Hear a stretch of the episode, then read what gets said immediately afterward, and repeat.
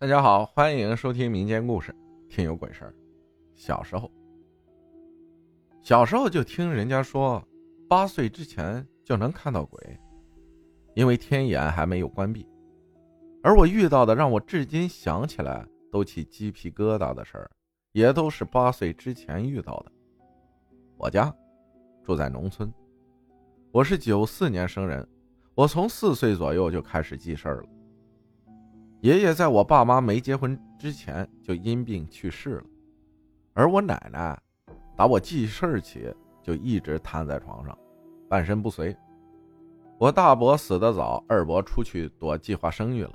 我爸最小，而且也常年出差在外。我大娘又不好好照顾，照顾我奶奶的担子就落在了我妈妈身上了。有时候我妈感到委屈，就对我姥姥哭诉。我姥姥总是语重心长地对我妈说：“老人是一尊佛，你要好好照顾他。”我妈就听我姥姥的话，给我奶奶端吃端喝、擦屎擦尿，伺候了三年。我妈有段时间比较忙，就把我奶奶给住在我家东边隔壁院子的大娘，也就是我大伯的遗孀伺候。结果我奶不到几天就死了。后来知道是我大娘用糖精炖鸡蛋给我奶吃，这种吃法有毒。我妈事后就非常后悔，叹息，气没说道：“早知道，就不让大娘照顾了。”在我奶奶去世的那天晚上，我妈做了一个梦，梦到我奶躺在床榻上，颤巍巍的对我妈说：“我还想让你伺候我。”我妈惊异的说道：“哎，娘，你不是死了吗？”然后我妈就醒了，或许这是奶奶和我妈最后的告别吧。我仍然记得奶奶出殡时，来了好多村子里面的人，都穿着黑衣服，腰间系着丧带。在奶奶去世的一段时间，不知道是不是头七那天，大概晚上九点多，我和我妈还有我爸睡在东屋里，年龄还小的我晚上就睡不着。就看着屋里朝南的大窗户，窗户上有窗纱，下半部分还钉上了白色透明塑料布。窗户对面是灶屋，也就是厨房。灶屋和窗户之间有一条宽约一米多的小道，直走左拐就是茅厕，茅厕墙东边就是我大娘家。我就很精神地望着窗户，银白的月光把窗户照得亮亮的，但不刺眼。我就眼巴巴地看着窗户的亮光。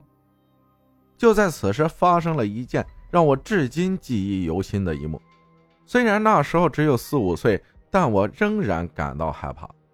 一个影子，是一个人的影子，个子不太高，从西往东匀速地飘过去了。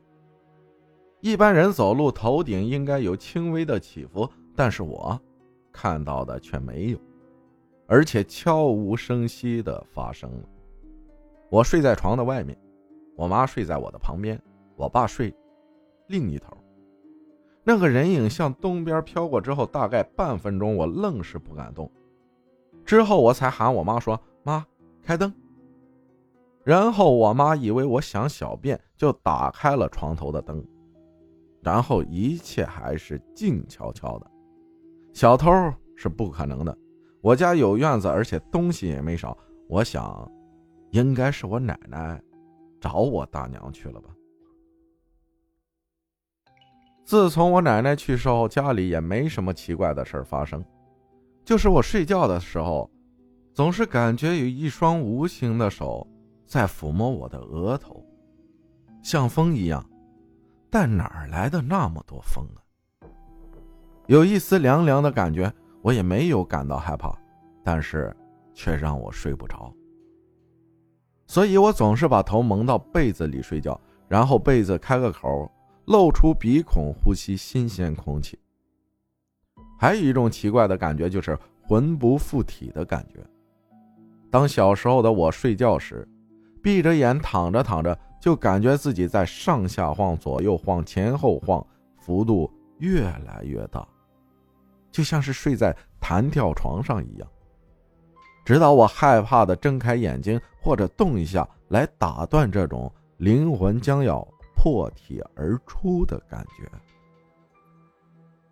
在我六岁的时候，我和爸妈一块儿出门在外，我清晰的记得我妈带着我从常熟回我姥姥家。住几天后，我妈就要走了，我哭着挣扎着让我妈不要抛下我，我被姥爷二姨按压在堂屋的床上动弹不得。我奋力挣扎着，哭喊着，眼睁睁看着我妈渐行渐远。等我获得自由后，跑出去却找不到妈妈了。我就望着北边的路，一直哭，一直哭，最后哭累了就睡着了。天都是灰蒙蒙的，我感觉自己被遗弃了。而在我住在我姥姥家六到八岁的这两年里，却遇到了许多。匪夷所思的事情。感谢小苹果分享的故事，后续还有，我们下期接着讲。感谢大家的收听，我是阿浩，咱们下期再见。